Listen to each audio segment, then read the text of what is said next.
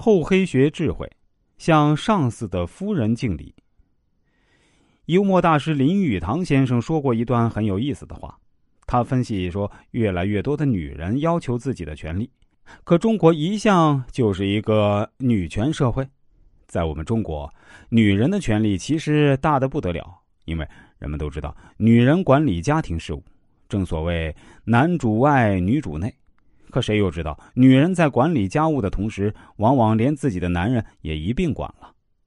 女人各自管理着自己的男人，女人通过男人主宰着这个世界，所以女人绝对不可轻视，尤其是上司身边的女人更是如此。在宴会或是其他聚会上碰到上司的夫人，你将如何应付？头脑简单的职工在这时候往往只知道对顶头上司执礼恭敬，对上司夫人却视同过路的老太婆，懒得跟他多讲句话，从而给他。留下不通世故的印象。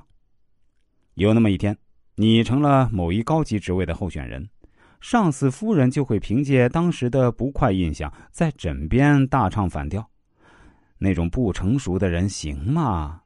就这么轻轻一拨弄，再加上上司又是耳根软，你的晋升之路就惨遭夭折，而你还在云里雾里，实在搞不懂为什么升不上去呢？厚黑学认为，与上司打交道时，在对上司本人尊崇有加的时候，千万别忘了向上司夫人敬礼。接触上司夫人，一定要心存敬意。就算没人介绍，凭直觉知道她是上司夫人，也一定自动上前诚恳致意。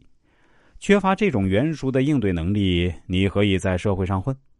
在社交场所碰到应该上前招呼的人，居然拉不下脸面，徘徊不前。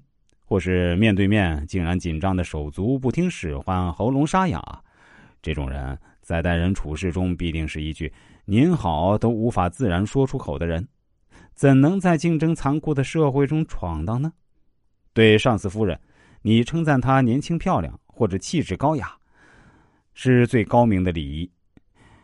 即使对方在听了你的赞美之后会说哪里你过奖了，但他内心还是会觉得高兴。就算上司夫人长相不怎么样，但至少在服饰、举止、风度和修养上，有她足以做人的地方。你只需要在短短几秒钟之内对她发自肺腑的赞扬一番，即可大功告成了。美人向来自负，对溢美之词早已麻木。但是不要忘了，姿色中偏下的女人。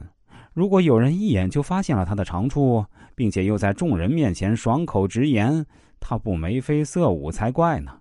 到那时，他一定把你牢记在心。其实，让女人高兴就这么简单，做到了这一点，你就等于把她攥在自己手里。向上司夫人表露真诚的敬意，绝非奉承。你尽的是人人皆知的礼节，一般人太忽略了这个简单的道理。以为向上司夫人致敬是一种旁门左道的做法，岂不知这种白白放弃大好机会，完全等于自毁印象，没有什么比这更愚蠢的行为了。